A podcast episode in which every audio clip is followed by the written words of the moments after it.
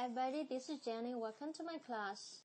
Let's continue to learn lesson 22, the centering diphthong.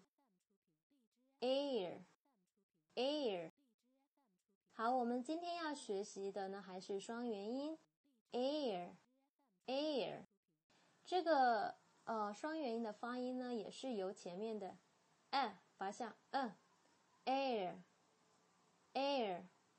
嘴唇呢向两边先拉伸，最后呢音是落在后面的一个 “e” 上面的。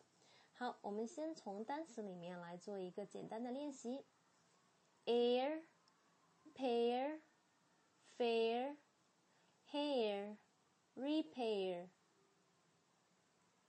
bear、tear、pair、wear、care、share。Square, declare, compare。好，a i r 呢，e a r 还有 a r e 的字母组合呢，呃，是发 air。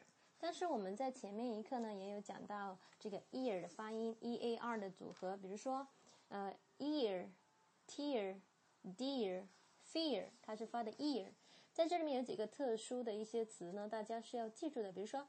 Bear 小熊，你要区分 bear 跟 beer。beer 呢就是啤酒，还有一个是 tear，tear 呢你可以呃就是那个眼泪，但是 tear 就是撕啊撕破什么东西。pear 是梨子，pear，还有 wear，wear 就是穿戴的意思。大家要记住这几个比较特殊的特殊的一个词汇。好，第二个呢是 phrases 短语，我们从短语里面来做一个练习。Fair hair, fair hair, their chairs. Compare their hair, repair their chairs, declare the mayor. 好，再来一遍。Fair hair, their chairs. Compare their hair, repair their chairs, declare the mayor. Alright, three sentences. Where are their parents? Where?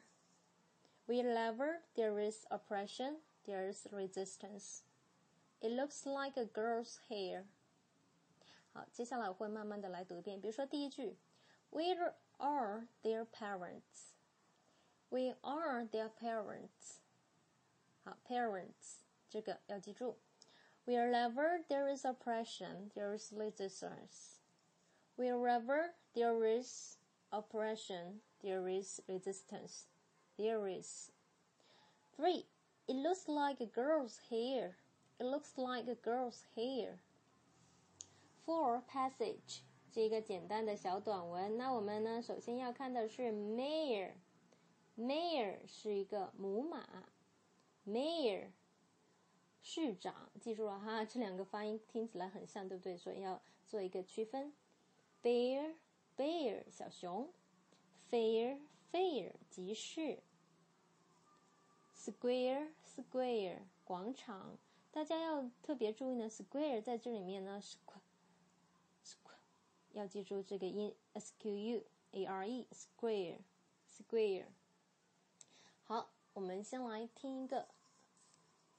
On a mare goes the mayor to the fair at the square, prepared to buy a little bear that would sit on his fair chair.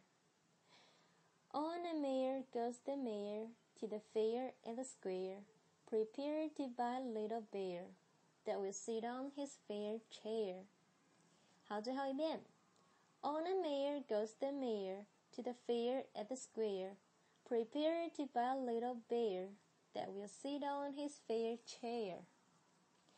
Alright, so much for today. If you learned something from this audio, you can subscribe to Mama Carol channel or you can just leave a comment.